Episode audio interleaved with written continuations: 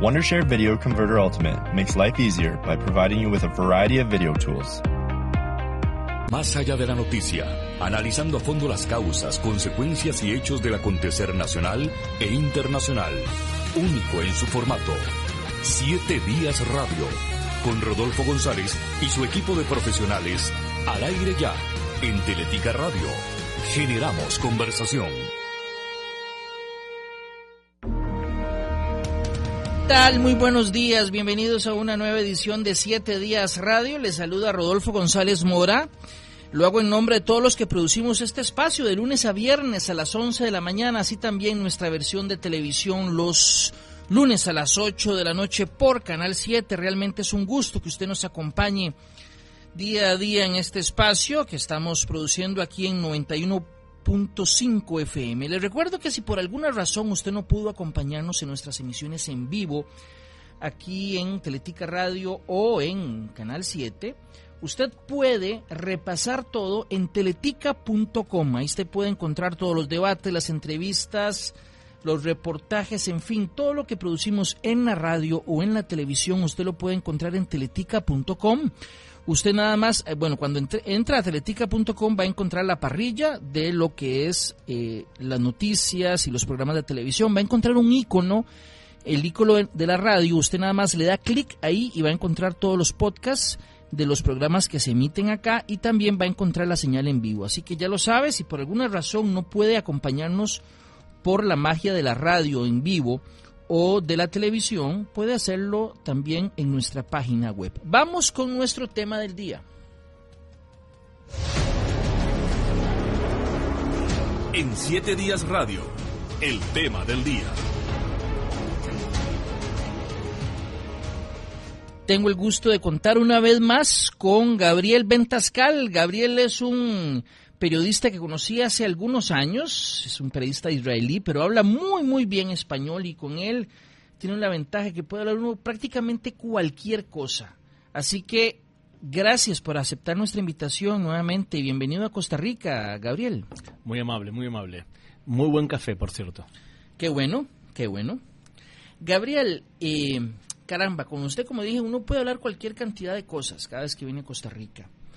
Sin embargo, la última vez que estuvimos por acá, dejamos eh, a medio camino un tema que a mí me llamó poderosamente la atención y que el lunes que estaba hablando con otro invitado aquí en la radio, surge nuevamente la posibilidad de hablar de este tema y me gustaría que lo conversáramos un rato con la experiencia que usted tiene, sobre todo eh, analizando el caso de Israel.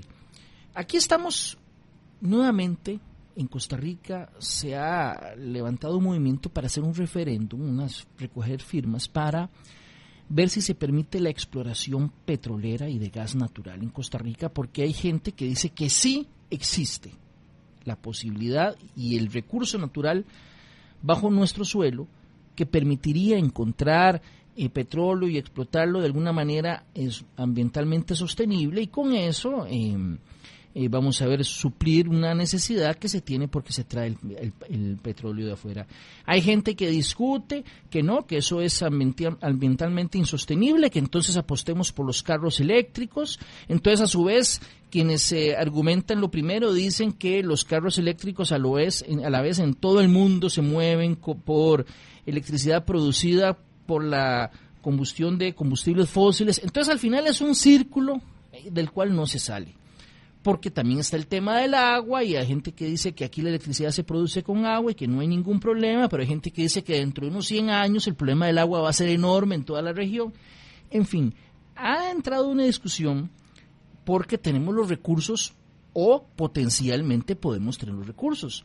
Pero hay países como Israel que de fijo no tienen el recurso y que me parece que son países que no han tenido la oportunidad de perder el tiempo y han tenido que resolver y es un país muy pequeño comparado con sus vecinos o con países de, América Latina, que tiene menos recursos que estos países y que va a la vanguardia en un montón de cosas. ¿Cómo ha hecho? Uh, una pregunta complicada y además una situación complicada la vuestra, porque por lo que tengo entendido, y corrígeme si estoy equivocado, durante muchos años ustedes han vendido al mundo frutas, han vendido café, son una potencia regional en tema de turismo natural. Así es. y han vendido en los últimos años accesorios medicinales. Así es, servicios eh, también, servicios de em, en donde se utiliza plataforma para brindar el servicio desde acá y en construcción de insumos para la industria médica. Lo ideal, lo ideal sería que tú tengas lo que se dice un USP en marketing, o sea, una ventaja relativa que sea muy clara. Porque si tú vendes café, tienes que competir con países que también tienen, saben hacer café. Por ejemplo, Colombia. O por ejemplo, El Salvador. Si tú haces, eh, por ejemplo, turismo, tienes que competir con otros países que también tienen buenas capacidades turísticas. Más aún, tu ventaja en Costa Rica es que es un país más seguro que Guatemala y El Salvador. Así es. Pero es más caro también. Así es. Entonces, no es tan claro que ustedes tienen una ventaja muy contundente con respecto a otro. Lo ideal sería que tú ubiques algo que seas mejor que todos los demás y que eso te permita unos ingresos constantes. Nuestro país, o sea, mi país, donde yo vivo hace ya 30 años, encontró ese nicho que es somos muy buenos creando ideas ideas que cambian en muchos aspectos muchas cosas de la humanidad. De hecho, nuestro oyente en este momento quizás está yendo a su trabajo o a visitar a un familiar y utiliza Waze. Y Waze es un invento de Israel. O, por ejemplo, chateó con alguien hoy, le mandó un mensaje por el WhatsApp. El chateo por teléfono es un invento israelí o hablar por teléfono es un invento israelí, el teléfono móvil. Se lo inventó Motorola en Israel. O sea, encontramos un nicho. La pregunta es si tienes la capacidad de conseguir un nicho lo que tú me das el ejemplo tiene caras y contracaras. Por ejemplo, el que te dice que el agua va a ser un problema dentro de 100 años. Yo no creo que sea verdad. No. No, porque justamente en mi país el 80% del agua que nosotros tomamos es agua desalinizada. El mar tiene aproximadamente 3% de sal. Sí, porque Israel no tiene las montañas verdes y el montón de agua que, que tenemos acá. 2.500 millones de litros cúbicos de agua necesitamos para vivir por año, más o menos. El 80% se saca del mar, se le quita la sal a un precio que es casi como sacar el agua de un acuífero, se la limpia y se la toma. Y el 80% del agua que cae en nuestras cañerías se las limpia para riego. Entonces, decir que dentro de 100 años no va a haber un sistema parecido a ese en Costa Rica, me parece que no es real. Va a haber un sistema. Lo ideal sería que Costa Rica tenga todo el agua que cae en cañerías y en los depósitos de agua o en los inodoros se pueda limpiar para riego, aunque sea, y que tenga la capacidad de poder tener siempre agua para tomar a través de desalinizar agua o bien controlar bien el flujo de los acuíferos. Por eso creo que en ese punto específico no creo que dentro de 100 años tengan problemas ustedes de agua. La pregunta es si invertir tanta energía en conseguir petróleo o invertir en otra cosa. En general te digo que a la larga dos cosas me quedan claras con respecto a lo que acabas de decirme. La primera, lo más importante es invertir en educación. Lo más importante. Y lo segundo, que ustedes tienen una ventaja y una desgracia. Y es que tienen una tierra muy verde, muchas lluvias, y eso es una ventaja y una desgracia. Es una ventaja porque es imposible comparar esto con lo que yo veo en el Medio Oriente. Es algo hermoso, verde, vistas sensacionales. Por otro lado, cuando tienes todo, a veces te quedas a dormir bajo una En una zona de confort. Tal cual. Y no te hace obsesivo para poder sobrevivir.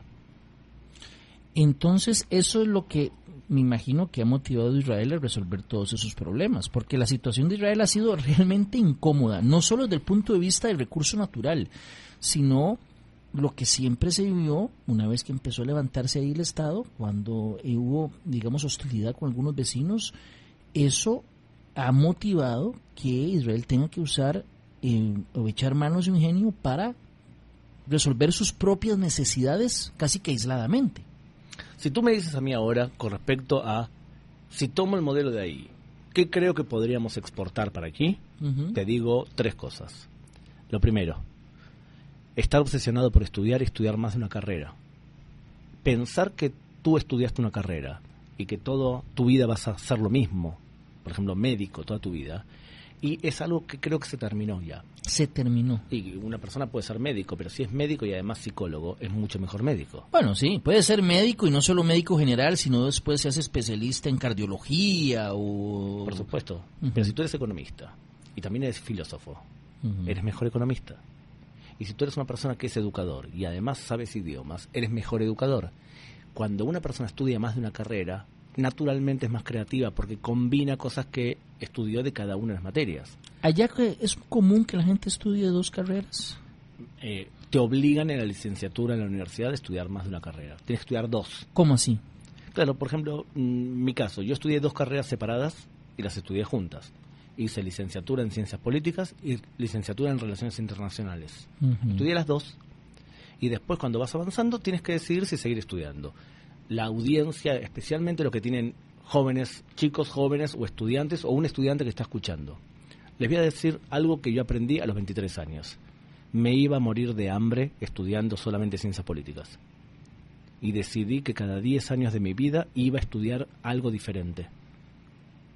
Ahora, tengo ya 48 años, estoy estudiando abogacía. Derecho. Sí, no creo que me dedique a eso, pero es importante estudiar más de una carrera todo el tiempo para hacernos más competentes. Entonces, primer consejo, si puedes, estudia más de una carrera. Quizás las universidades tendrían que ser menos chácharas. Significa cortarle la cantidad de palabra y dialéctica e ir directamente al grano y bajar la cantidad de exigencias y en vez de hablar de filosofía del mundo, centrarse mucho en cosas específicas. Y te lo dice alguien que nació en Argentina, que los argentinos son especialistas en hablar muchas palabras muchas veces y no decir nada. Eh, tú en un país, en Israel, le dices a alguien vamos a tomar un café. Y a veces me siento con un argentino y en vez de decir vamos a tomar un café es ¿qué te parece si intercambiamos nuestros espíritus alrededor de un humeante líquido viscoso negro? Que es lo mismo que vamos a tomar un café. A veces hay que reducir la cantidad de cháchara. Entonces, estudiar más de una carrera, seguro. Lo segundo, tener una buena cultura del fracaso. ¿Qué es eso? Imagínate que tú entrevistas mañana a un una persona de Costa Rica que ha hecho, ha hecho negocios y tiene mucho dinero. Es importante que le preguntemos, cuéntame antes de contarnos qué vas a hacer con todo tu dinero. Cuéntanos todas las veces que fracasaste y todas las veces que metiste la pata y que quedaste como un bobo. Cuéntame. Porque ahora has aprendido cómo hacer dinero. Pero ¿cómo has llegado a todo eso? Entonces las personas en Latinoamérica en general ocultamos nuestros fracasos. Nos da vergüenza decir que fracasamos. Pero es importante decirle a la gente cuando fracasamos, porque el que no fracasa no aprende de los fracasos y no llega al éxito. Entonces decir fracasé y me caí y vuelvo a empezar con otra nueva propuesta, siempre y cuando aprendí, es algo sano. Y en mi país tenemos una muy buena cultura del fracaso. La gente dice, fracasé en algo y ahora sigo con otra cosa. Y lo tercero es tener una buena mentalidad de que no tenemos nada. Eh, que en el caso nuestro no tenemos ni agua, ni petróleo, ni tierras buenas. No tenemos realmente nada. Eh, tengo un amigo religioso que me dice que en la Biblia, en Génesis 12, dice que eh, Abraham tiene que levantarse de la tierra de Ur de los Caldeos e ir a la tierra que yo te mostraré, y la tierra era la tierra de Canaán. Y dice mi amigo que Abraham, el patriarca, era sordo, porque Dios lo que le dijo es que vaya a Canadá, no a Canaán. Porque si hubiese ido a Canadá, hubiese tenido tierras, petróleo, agua. Entonces la combinación de estudiar más de una carrera, tener una buena cultura del fracaso y además pensar que no tienes nada, es algo que moviliza sociedades. Bueno, me parece muy bien y muy válidos. eh, creo que, que, que son algunas ideas importantes, pero déjame hacerte ese ejercicio, Gabriel, para complicarte un poco el panorama. A mí me preocupa la automatización. Me preocupa y a la vez me parece que es algo inevitable que hay que aprovechar. Pero la automatización que se está dando a nivel mundial va a hacer que el filósofo, que el politólogo, que el abogado, y te lo digo yo también que soy abogado, además de periodista, y sé que esto va a pasar con los periodistas y con los abogados dentro de algunos años, la automatización va a hacer que muchas de estas carreras que, que la gente quiere estudiar, o oficios también, o trabajos, vayan a desaparecer. El rol del humano en esa, en esa, en esa estructura que genera. A mí alguien me contaba hace poco y que me sorprendió muchísimo que en Costa Rica ya hay una máquina que tantea en las plantaciones de tomate el tomate y lo- la máquina lo toca y le dice a uno si el tomate ya está bien o no, lo que antes hacía una persona. Ese trabajo de la para la persona se fue.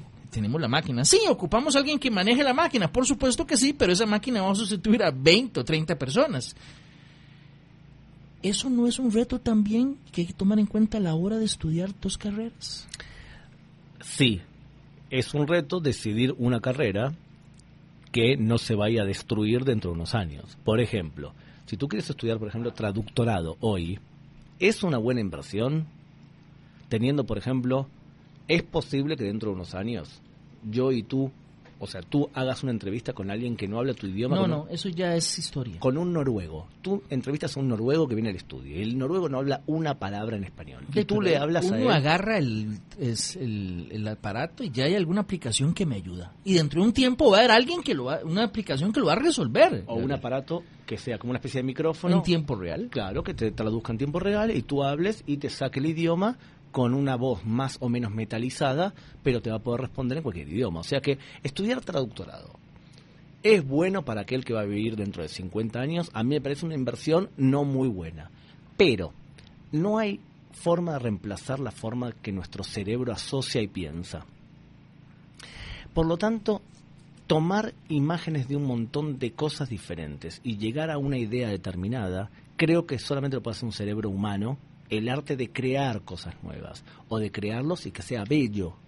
O sea que sí, evidentemente hay profesiones que son eh, automáticas que probablemente dejen de tener fuerza. Por ejemplo, mira, eh, miles de personas trabajando los campos de olivas, bajando los, las olivas de los árboles, sacudiendo los árboles. Son muchas personas en el sur de España que trabajan de eso.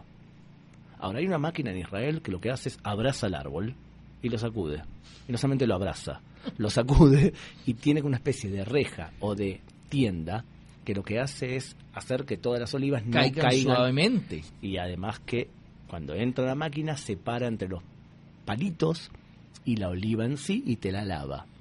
¿Cuánta gente ahorramos con todo eso? Ahora, la misma persona, la sociedad tiene que tener el sistema para poder reubicarla en algo que también sea productivo. Pero no pensamos ni siquiera en el invento para recoger las olivas, vamos a pensar en, cómo, cómo eh, ayudar a la persona que quedó sin el trabajo después.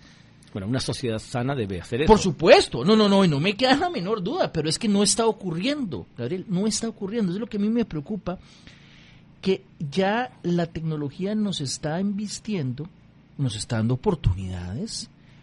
Aquí hay una discusión grande, eh, Gabriel, yo no sé si en Israel se ha dado o no, se ha dado en otras partes del mundo. Me gustaría que la gente opinara en, en la transmisión de Facebook Live. Aquí hay una discusión, ayer entró Didi, la, la aplicación china, la versión de Uber entró a operar en Costa Rica, ya hace unos dos o tres años opera Uber en Costa Rica y otras plataformas similares.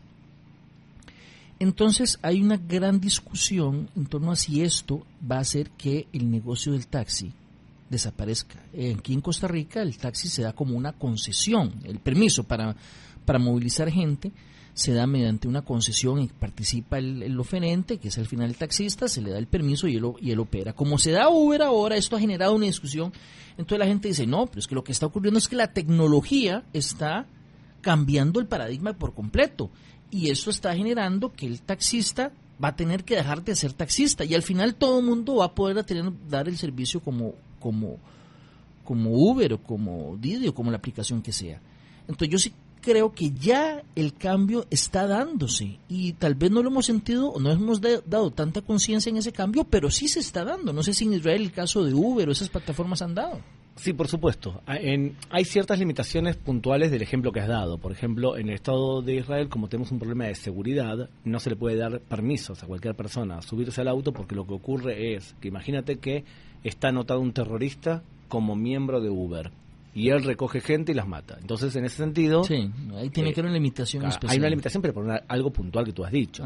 Lo que sí te puedo decir es que en los años 80 el país decidió estratégicamente cómo nos posicionamos.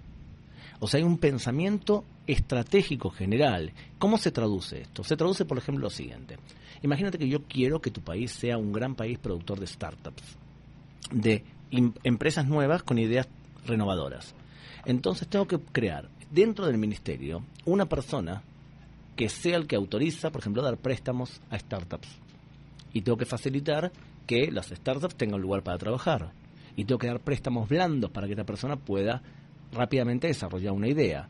En el caso, por ejemplo, específico del país de donde yo vengo, existía un programa llamado YOSMA, que tú traías una idea, el ministerio de el que te tocaba autorizaba que la idea tenía potencial económico, te entregaba un millón de dólares. Tú, tenías, tú tenías que conseguir un millón de dólares también, ¿eh? Ojo, ¿eh? Ah, ok, ok. Yo te daba uno, el gobierno, y tú tenías que conseguir un millón de dólares de inversores. Si tú fracasabas, no me lo devolvías. Y si tú vendías tu empresa porque tenías éxito, me tenías que devolver un millón de dólares. Entonces el gobierno ahí tomaba riesgos, Claro, la persona tomaba riesgos, invirtiendo 200 millones de dólares, tenías 200 empresas nuevas. Entonces el gobierno decide, yo quiero crear startups y yo voy a dar la oportunidad para eso y yo invierto. Entonces esa decisión se llegó después de pensarlo. Acá el problema real es si un país tiene una discusión seria sobre a dónde queremos ir y a dónde queremos que vaya nuestra economía y cómo hacemos para que no solamente la economía vaya para ahí, sino que la economía vaya para ahí con la gente. No, no, te lo compro. Te lo, me parece buena idea. Claro, ese tema, yo me imagino que mucha gente debe estar ya pensando. e- En Costa Rica, si se pusiera en, en, digamos, en vigencia esa idea, habría un montón de gente que se opondría, evidentemente, diciendo que no, que no estamos para estar regalando plata a alguien que después fracase. También tiene que ver con la forma en cómo se concibe la, la cotidianidad y la, la cosmovisión de cada quien. Me imagino que ahí jueguen, evi- evidentemente, para cualquier medida que un país vaya a tomar en un sentido o en otro. Claro, pero ten en cuenta, el ministerio es el quien controla y además no existe ese pensamiento que te voy a dar un millón de dólares para que tú te vayas de vacaciones. No, no, por supuesto. Ese nivel de corrupción no es muy habitual. Entonces el asesor del ministro dice, a ver, inventé algo nuevo. Imagínate lo que te voy a contar ahora. ¿Está bien? Tú eres, se te ocurre una idea. Sientes tú, y perdón a nuestros oyentes que son eh, mecánicos de autos. ¿Cuánta gente piensas tú en Costa Rica que piensa que el mecánico de auto le habla sobre temas que no sabe? O sea, el mecánico sabe, Sí. tú no sabes. Es una profesión que le crea a la persona una sensación que el mecánico me está cobrando algo que yo no entiendo por qué. Eso también pasa allá. Eso pasa en todo lado. En todos lados. Digamos que el mecánico es una profesión problemática. Porque si tú no eres mecánico, bueno, ¿qué hace el mecánico hoy? El mecánico enchufa tu auto en una computadora Así es, así y es. sale lo que hay. Un escáner le hace. Bueno, resulta que hay una empresa en Israel llamada Engie. Y esta empresa lo que creó es un chip, que es una especie de cuadradito chiquitito, que tú lo conectas a la computadora de tu auto. Y en la computadora de tu auto le informa a tu teléfono móvil todos los problemas que tienes en el auto y se comunica con tus talleres mecánicos que te ofrecen descuentos si llevas a arreglar el auto en la próxima hora o dos horas o un día.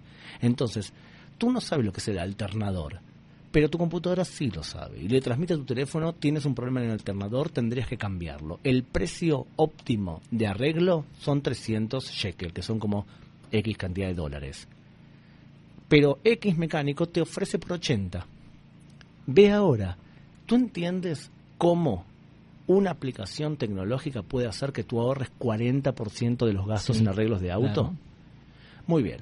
Ahora bien, ¿qué hacemos con esto? Si tú vienes con una idea así y me dices, voy a hacer que la gente ahorre dinero, yo soy el Ministerio de Transporte y tengo un asesor tecnológico, ¿te doy un millón de dólares para invertir o no? Bueno, ahí el problema es entonces que el asesor tecnológico de tu país tenga visión de futuro y que además coordinen con todos los ministerios hacia dónde vamos, qué queremos crear. Por eso te digo, tú tienes que darle la oportunidad a la gente que sea creativa y que fracase y que gane, porque cuando el primero gane y venda una empresa tica en Europa a 300 millones de dólares, va a venir a tu estudio y te va a contar qué éxito tuvo. Y eso va a inspirar a otro tico que diga, perdón, si este lo logró, yo también quiero lograrlo. Y a medida que vayan creándose empresas, va a ser cotidiano arriesgarse y tener éxito, porque la marca Costa Rica va a ser sinónimo de gente creativa. Estamos en una interesantísima conversión, conversación perdón, con Gabriel Ventascal. Vamos a la pausa comercial y cuando regresemos seguimos hablando con nuestro invitado. Ya regresamos a Siete Días Radio. Siete Días Radio regresa después de la pausa, aquí en Teletica Radio 915. Generamos conversación. Ay, Laura, qué bueno verte así. Yo te noto más tranquila. Decime tu secreto.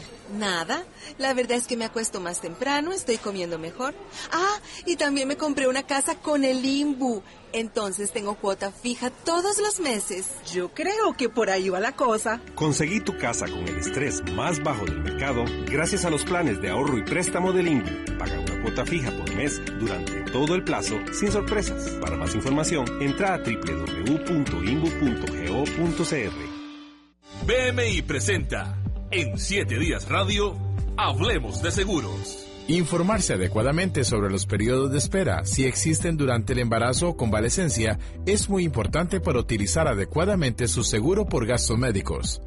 Además, no olvide considerar si el plan incluye deducible o copago, que es el monto que se paga por la utilización de un servicio médico. Asesórese con BMI. BMI presentó en 7 días radio, hablemos de seguros. Los seguros colectivos de vida y salud que ofrece BMI protegen lo mejor de su empresa, el capital humano, desde cobertura de gastos médicos por maternidad hasta pólizas de vida por incapacidad total y permanente. Los colectivos BMI están diseñados para brindar tranquilidad al talento de su organización. Asesórese con nosotros. Comuníquese al 22 28 60 69. Segurosbmicr.com. En este momento se nos reporta un choque en la Uruca y le recordamos, vaya a Riteve. En 200 metros, gire a la derecha y recuerde, vaya a Riteve. Papito, acuérdese, vaya a Riteve. Que no tengan que estárselo recordando, haga su revisión técnica a tiempo. Recuerde que es requisito para el marchamo. Además, ¿para qué exponerse a multas en carretera y aún peor poner en riesgo su vida y la de sus seres queridos? Hoy es un buen día para hacer la revisión. Saque su cita en rtv.co.cr o al 905 788-0000. En Claro eliminamos el costo de roaming en los planes postpago con América Sin Fronteras para que hables y navegues en 18 países desde Canadá hasta Argentina. Si tenés un plan postpago, ya lo tenés incluido. Pásate a renovar tu plan hoy y disfruta de doble internet de por vida. ¡Claro que sí! Aplican restricciones. Estas elecciones impactan todo lo que usted tiene cerca. La limpieza del parque que usted tiene cerca. Las calles que usted tiene cerca. La seguridad de quienes usted tiene cerca. Por eso, estas elecciones se viven de cerca. Cerca participando con sus vecinos. Cerca conociendo a los candidatos y sus programas. Cerca comprometiéndose con su comunidad y sus necesidades. Cerca eligiendo a su gobierno local. Mi voto, mi cantón. Elecciones Municipales 2020. Un mensaje del Tribunal Supremo de Elecciones. ¡Ey, vea Roberto! Ahí va todo feliz otra vez. Yo no entiendo por qué anda siempre así. Ah, es que tiene casa nueva y paga cuota fija todos los meses. De fijo, yo también andaría así, sin estrés. Relájate. Ahora podés comprar casa con un plan de ahorro y préstamo del INBU. Tendrás una cuota fija por mes durante todo el plazo, sin sorpresas. Ingresa a www.inbu.go.cr para conocer más información y comprar tu casa con el estrés más bajo del mercado.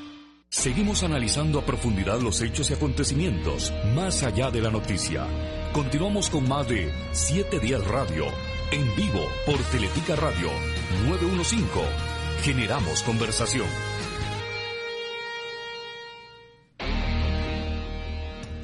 11 y 29 minutos de la mañana. Muchas gracias por continuar con nosotros aquí en Siete Días Radio. Estamos conversando con nuestro invitado de hoy, Gabriel Ventascal, con bueno, eh, era la posibilidad de hablar con Gabriel es de muchos temas, pero nos estamos centrando y la pregunta inicial era por qué hay países que son más pequeños y con menos recursos que Costa Rica y que son, eh, digamos, mucho más exitosos en algunas áreas. Entonces ya Gabriel nos ha dado algunas ideas interesantes. La primera es que debemos de buscar como país en qué somos no solo buenos, sino los mejores, debería ser, o casi que únicos, ¿verdad?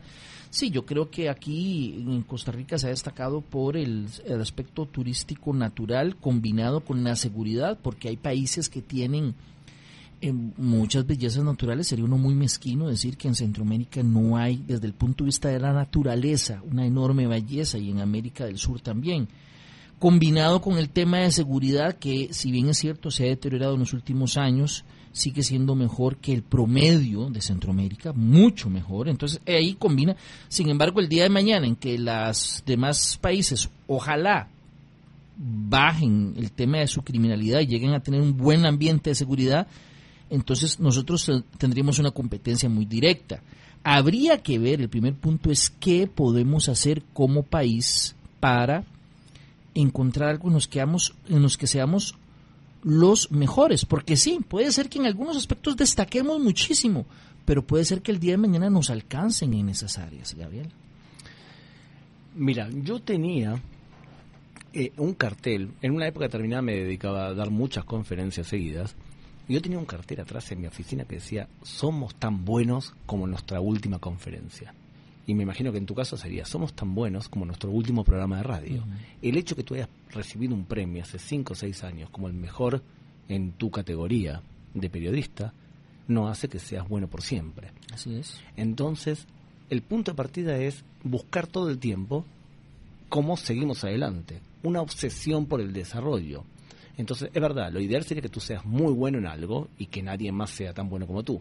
Pero también puedes ser muy bueno o medianamente bueno en un montón de cosas, que también es una estrategia. Una estrategia puede ser, soy bueno o medianamente bueno en tantos rubros diferentes que soy un poliproductor de ideas, de turismo. Bueno, también es una estrategia. Lo que no puede tener un país es no tener estrategia. Eso creo yo. No puedes seguir viviendo por inercia. Tenemos que pensar, bueno, ¿cómo seguimos adelante? ¿Cómo logramos que nuestros hijos sean mejores desde el punto de vista educativo? ¿Cómo logramos premiar a los más creativos? ¿Cómo, cómo premiamos a aquel que toma riesgos? Entonces, eso es lo que te digo. Eh, vamos a ver, mm, ahora mencionabas algunos temas que tienen que ver con el emprendedurismo y la generación de ideas. Volvemos un momento al tema de la educación, que yo sé que le diste importancia bastante eh, al inicio del programa. La gente ahí, eh, hay, hay exclusión, digamos una cifra importante de exclusión estudiantil, es muy alta la cifra o no de muchachos y muchachas que se gradúan de colegio. ¿Qué, qué cifras tenemos ahí? El, el segundo país eh, a nivel mundial con más títulos universitarios por persona. El primero es Canadá el segundo país con más nivel, con, perdón, con más títulos por persona universitarios. Y es el primero, el primer país a nivel mundial en escritura de textos científicos en revistas científicas. No hay ninguno. El primer país a nivel mundial en museos, por persona digo, ¿eh? El primer país en startups, por individuo. O sea, hay un montón de cosas que evidentemente son resultado de años y años de educación. Entonces, el punto de partida es, te voy a contar mi historia personal. Yo vengo de una familia de jugadores de fútbol. Mi abuelo fue jugador de fútbol de la selección argentina. Y yo quería jugar al fútbol. Pero mi madre me decía, un buen niño judío tiene que estudiar. Jugar al fútbol es para gente que no estudia. Un buen niño estudia. Y me taladró el cerebro con que tenía que estudiar. Entonces yo terminaba el secundario y iba directamente a la universidad. Era obvio que tenía que estudiar.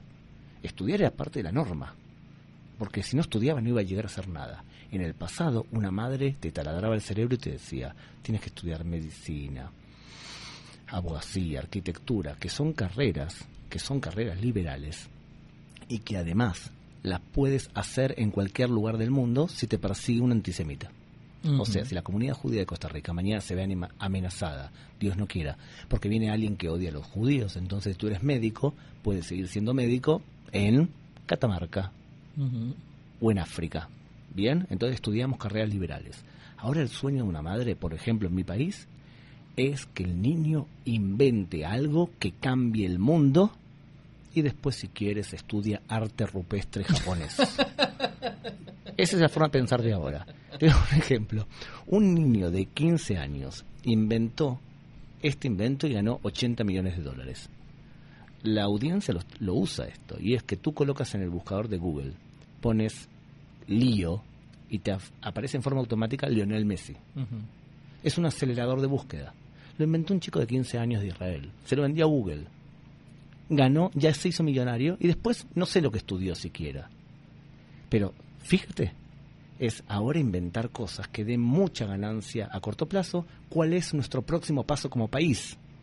hacer dinero de los inventos y no vendérselo a los europeos o a los norteamericanos, sino tú mismo hacer dinero de un buen invento.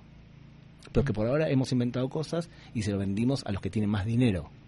Ahora tienes que empezar a hacer dinero tú de esos inventos. es el próximo paso. Vamos, a- aquí en Costa Rica, bueno, en, en América Latina, en América Latina, y me imagino que has escuchado el término nini, los ninis en América Latina es mm, adolescentes que ni estudian ni trabajan, y entonces es un problema que se ha señalado continuamente porque es gente que deberían, de- deberían de estar estudiando, pero por alguna razón no están. Múltiples razones, es multicausal. Pero también tampoco están incorporados al mercado laboral. ¿En Israel esa cifra existe, esa cantidad significativa o no? Es, muy raro que se dé. Y no, pues ¿sabes por qué? Porque tenemos algo que ustedes no tienen, que es que un chico, varón, de 18 a 21 años, tiene que enrolarse al ejército obligatoriamente. Y una mujer se enrola al ejército de 18 a 20 años. Ahora, tú imagínate lo siguiente. Tú eres un ni- niño, un niñato, que a los 17 años no sabe ni siquiera plancharse una ropa y no sabe ni siquiera dónde queda el lavarropas en tu casa. Bien, vive de mamá y papá y una asistente, como quieras llamarlo, le prepara la comidita. Así es un niño de 17 años en un país imaginario. Ahora imagínate que él entra al ejército y lo enrolan a la unidad de espionaje militar, unidad 8200, que está encargada de descubrir si un terrorista va a hacer un atentado terrorista de acuerdo a transacciones comerciales. ¿Tú qué crees? Que ese chico que antes no sabía plancharse una ropa, luego que tiene 19 años, se hace y se transforma en alguien más serio o menos serio? Yo creo que muy serio. Ahora, tres años de servicio. Luego tienes uno, un año para dar vuelta por el mundo y conocer el mundo. Y tú tienes un montón de mochileros Sí, que eh, entiendo que es una tradición, digamos, la gente sale del ejército y se va. Y claro, ahorras dinero, pues después de tres años de estar en el ejército, quieres ver mundo. Entonces trabajas durante X cantidad de meses para juntar dinero, si es que papá no te ayuda, y te vas a visitar países baratos. India, Sudamérica, y vas a pasear de mochilero. Cuando terminas, es el momento de estudiar. Importante, porque ¿a qué edad te casas entonces? ¿A qué edad? Y bueno, te casas 27, 28, 29, 30 años. No hace falta que te cases a los 21. No. Entonces, pero todavía tienes que estudiar. Entonces la gente se casa más tarde. No es mal visto, algo así. Y tiene un proceso que el chico se hace adulto mucho más rápido. Tiene responsabilidades vitales para una sociedad cuando es muy joven. Y eso es una ventaja que tiene el país, que ustedes por suerte no la tienen. Pero también es una desventaja para ustedes, porque justamente no la tienen. Sí, no, yo comprendo en el tema del ejército, yo creo que casi, casi que hablaría por la mayoría de los costarricenses, estamos contentos de no tener la necesidad de tener un ejército, pero sí sería buena idea, y viéndolo de una perspectiva, no tener ejército, pero sí tener algo que nos, nos, nos, nos ayudara a cambiar ese chip. No estoy diciendo, por supuesto, ejército, estoy en contra de que tú lo, lo tengamos en Costa Rica, pero como por ejemplo, ser necesariamente pasar dos meses en un parque nacional, protegiendo un parque nacional, que es algo, digamos, de lo cual en Costa Rica estamos muy orgullosos, por decirlo así. Si existiera algo que nos permitiera cambiarnos ese chip, posiblemente pensaríamos después y maduraríamos un montón de cosas como individuos y como sociedad. Por ejemplo, trabajo nacional. Por ejemplo, trabajo nacional. Imagínate que tú dices, tengo que hacer X cantidad de horas ayudando a chicos de escuela primaria en el colegio. O trabajo nacional también puede ser tener en tu ciudad una cantidad de personas que son ancianas y que tú tienes la obligación durante dos meses de ir al supermercado a hacerle las compras para que ella no tenga que ir. Ese aporte comunitario transmite una, una pauta que es muy importante y es considerar a todo tico como parte de tu familia. ¿Hay algún país que haga eso, digamos, de que sea trabajo comunal? Sí, por supuesto. ¿Cuál? El mío. Bueno, pero es que en los de ustedes... es- No, no, no, no hay ejército. Trabajo comunal. Pero no es obligatorio. Claro que sí, mi hija está en el secundario. Mi hija se llama Galit, le mando un saludo desde acá de Costa Rica. Galit significa olita de mar. Galit tiene 15 años y tiene la obligación de entregar X cantidad de horas anuales y la han asignado a ella para que coordine un grupo de estudiantes secundarios de 15 años que tienen que ir al primario de, que está al lado del colegio a, hacer- a- a ayudar a niños que tienen problemas en inglés. Mi hija habla muy bien inglés, tiene que ayudar a niños que no hablan inglés bien y tiene obligación de suplir X cantidad de horas. ¿Quién lo determinó? El Ministerio de Educación. Entonces, eso es obligatorio. Totalmente. Mientras esté en el colegio, digamos, o Por supuesto, tiene como obligación. parte de su de, de su estudio de secundaria. Se llama eh, intervención social. Significa tú tienes que dar horas altruistas. Ahí está el punto. Nosotros a nuestra familia le damos cosas sin esperar nada a cambio. Pero a tu sociedad tú a veces ganas a costa de la sociedad. Tú eres egoísta hacia tu sociedad y eres altruista hacia tu familia. Tenemos que desarrollar el altruismo, dar sin esperar nada a cambio, hacia nuestra sociedad. Entonces hay que impulsarlo eso. X cantidad de horas tú das para tu sociedad sin esperar nada a cambio. Puedes también hacer el banco de... ¿Conoces el banco del tiempo lo que es? El banco del tiempo es así. Tú eres muy bueno cocinando. Tú entregas una hora de tu vida en ayudarle a alguien a cocinar mejor. Y recibes una hora de la vida de otro que te enseña a tejer. Y hay un banco de tiempo ¿Eso dónde ocurre? en varios lugares del mundo, ¿eh? En varios. Pero es voluntariado o es obligatorio. No, tú te anotas en el banco del tiempo y tú dices, siempre hay alguien Que sabe más que yo en en algo. algo. Entonces dice, yo sé, por ejemplo, cocinar bien. O por ejemplo, yo sé, eh, eh, sé hablar un idioma que nadie sabe. O sé teclear rápido. Voy a dedicarle una hora de mi vida a alguien que necesite eso. Y no es que él me va a dar algo a cambio, me va a dar otra persona, otra hora de su vida, y ese se llama el banco del tiempo. ¿Cómo puedes imponer el banco del tiempo? Lo impones cuando hay una sociedad que piensa en términos de familia. En América Latina existe eso, que vos sepas, Gabriel. Creo que en algunos lugares de Brasil y de Argentina intentaron hacer el banco del tiempo, no sé cómo funcionó, a decir verdad. Sí, hay otra cosa que yo decía ahora en el corte comercial, lo aprendí durante un viaje también, y es que en América Latina, va a sonar feo que lo diga, pero me parece que la verdad, ah, y sobre todo digamos en países como el nuestro, a veces nos, nos cuesta más pensar en plural y pensamos en mu- en- muy en singular, ¿verdad? Yo sé que hay sociedades que han crecido y se han formado y han sufrido en comunidad y han superado obstáculos en comunidad de manera plural, entonces los, los enseñan a pensar en plural, nosotros. Yo creo que en muchos países nosotros no somos nosotros, sino que somos yo. Y una suma de yo no es lo mismo que un nosotros. Claro, no lo tocamos ahora en forma directa, Rodolfo, pero es evidente que yo te puedo decir todo lo que está pasando en mi país, porque yo pertenezco a un pueblo, que es el pueblo judío, que hace 23 siglos que lo están persiguiendo. Si tú vivieses en un pueblo donde todo el mundo, durante, perdón, durante 23 siglos te han intentado matar, o convertir a la fuerza, o perseguir, y que hace nada has sufrido el holocausto, y Ujú. 6 millones de tus hermanos han sido asesinados, evidentemente un pueblo que se genera de esta forma siente un nivel de solidaridad interna que se protege unos a otros, tenemos memoria colectiva, protegemos a los más necesitados dentro de tu comunidad también y muchas veces fuera de la comunidad también. Entonces, ¿cómo puedo transmitirle a una persona que no sufrió esto que lo, que lo sienta? Imagínate, yo vivo en un país que hace 70 años lo intentan destruir. ¿Cómo puedo transmitirle la necesidad de sobrevivir a una persona que recibió su independencia en X país de Sudamérica casi por bandeja porque cambió la corona española? Es, co- es problemático, ¿verdad? Entonces, es verdad, hay cosas que no se puede transmitir. Hay cosas que sí, por ejemplo, estudia más de una carrera. Que el Ministerio de Educación decida bajar el nivel de cursos que no son imprescindibles y obliguemos a nuestros alumnos a estudiar más de una carrera y que combine, bien, eso sí se puede transmitir. ¿Qué más se puede transmitir, Rodolfo? Por ejemplo, incentivar que la gente tome riesgos, ser un poquito más anárquico.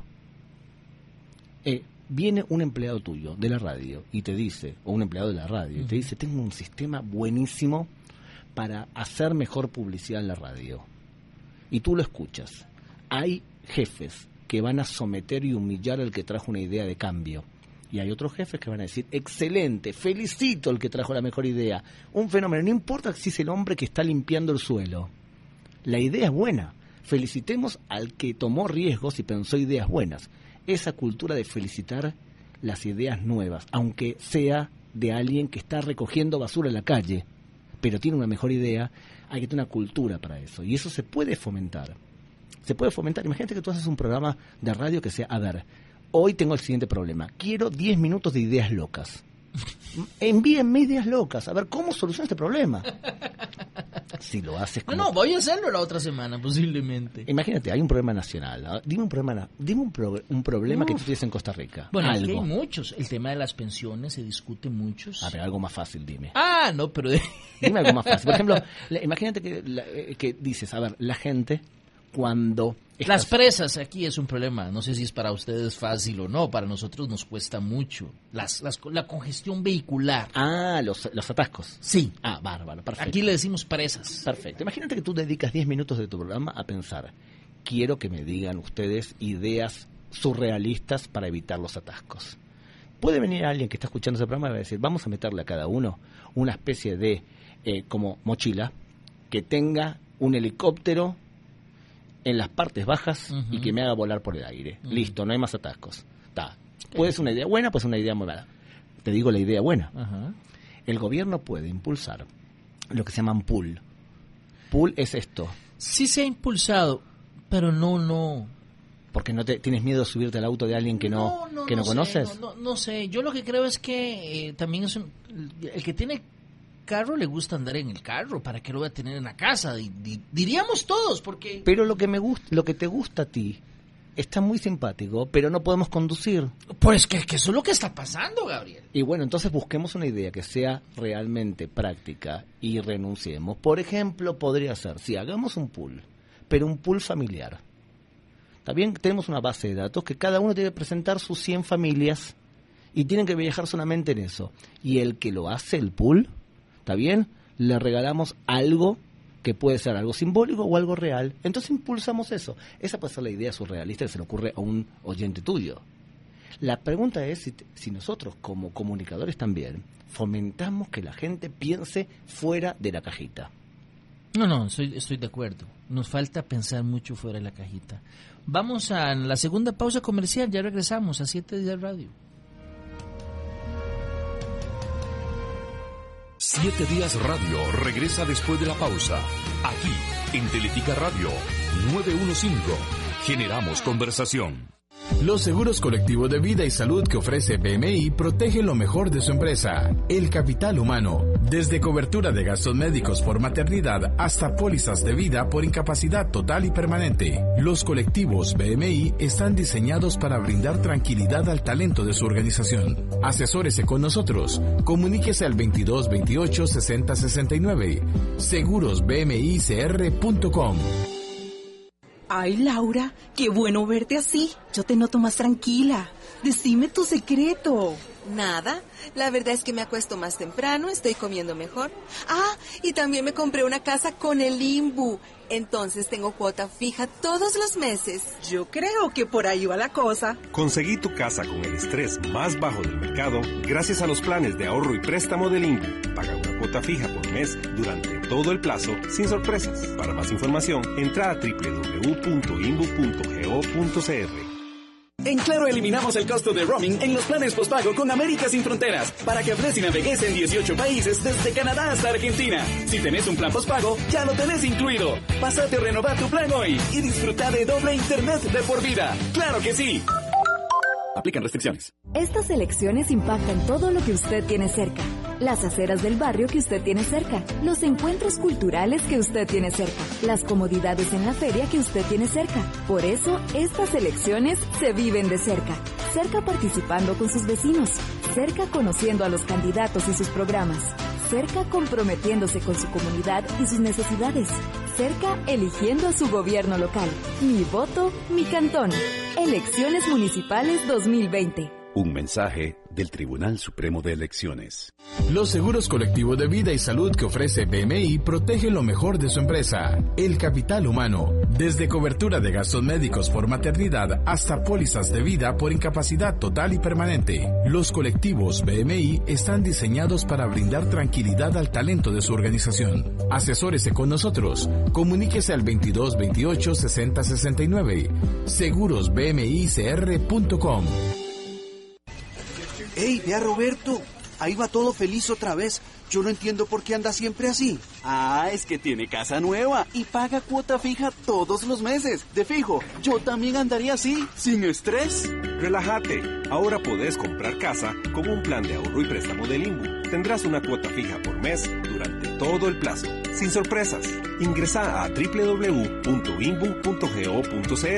para conocer más información y comprar tu casa con el estrés más bajo del mercado. La espera no fue tan larga, ¿verdad?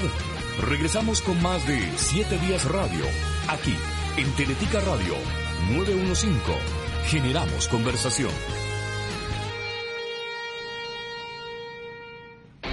11 y 50 minutos de la mañana, ya estamos en la parte final del programa aquí con Gabriel, que hemos tenido una rica conversación. Y voy a leer algunos mensajes. Dice Sonia Marta Núñez, se debería obligar a los muchachos a ciertas edades o de ciertas edades a hacer voluntariado, parques nacionales. Es una excelente idea. Eh, también dicen por acá, en el Colegio San Clare es obligatorio el trabajo social una vez al año. Para lo del carpooling o dejar el carro, dice, hay que comenzar por el mejoramiento del transporte público. No lo usamos porque en algunos sectores es peligroso. Dice, muy buena idea de poner a los jóvenes a trabajar. El problema son los papás que van a decir, están explotando a los pobrecitos chiquitos y no van a, no, y no van a tener tiempo de hacer otras cosas. Eh, dice alguien por acá, dos preguntas interesantes. Eh, ¿Cómo hacen con, en Israel con los presos, como en Costa Rica? Me, me, parece que la pregunta va porque alguna gente aquí ha sugerido que deberían de, de ponerse a trabajar a los privados de libertad, lo cual yo creo que no suma necesariamente, pero alguna gente ha estado impulsando eso como parte de las discusiones que se dan en este país. Eh, y alguien también pregunta, ¿cuáles son las carreras universitarias del futuro? Voy a ver si me da alguien más por acá. Una idea podría ser, dice Fernando González, que está haciendo la dinámica que vos invitaste a hacer, la, las ideas locas o, o ideas. Una idea podría ser construir ciclovías económicas y seguras, donde la gente puede ir al trabajo en, en bici, ducharse cuando llegue y seguir laborando con ánimo. Eh, en fin, hay, hay bastantes, hay bastantes. Me encanta el invitado, dice Carmen Molina, con sus ideas geniales, aportaría mucho a Costa Rica. ¿Cuáles son las carreras universitarias del futuro? Nos queda poco tiempo, Gabriel. Mira, voy a saltearme tu pregunta porque como te habrás dado cuenta, soy medio anárquico. Porque hablar sobre carrera del futuro nos tardaría un, un, una eternidad. Quiero responderle en general a todos los que han escrito, en eh, gente que te escucha que son amorosos, con lo siguiente. Un niño no va a hacer cosas que un padre no le muestra. Cuando tu niño ve que tú como padre estudias, aunque tienes 50 años, él asume que se tiene que estudiar y está bien a cualquier edad. Cuando tú haces el ejemplo, los chicos los copian. Entonces, quieren transformar la sociedad, no empiezan con los jóvenes. Los nini no son el problema. Los nini llegaron a ser ninis porque los adultos lo permitimos o no mostramos otro camino. Acá el problema es qué hacemos nosotros como adultos.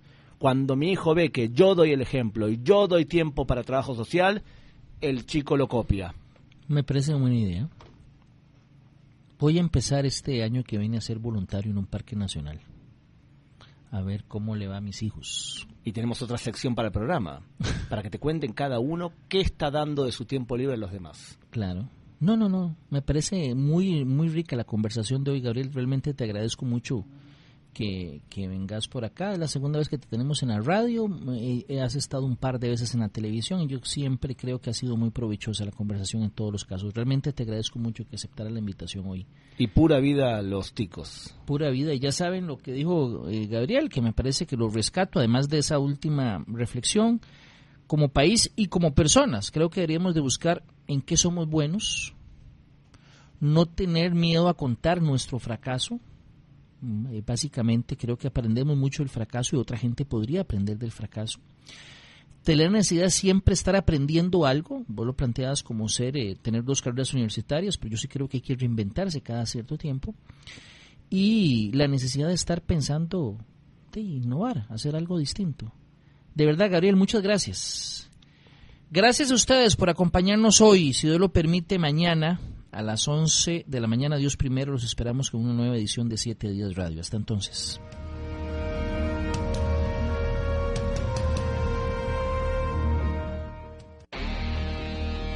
Hasta aquí su cita diaria con el programa especializado en ir más allá de la noticia. Siete Días Radio De lunes a viernes de 11 a 12 mediodía por Teletica Radio 915. Generamos conversación.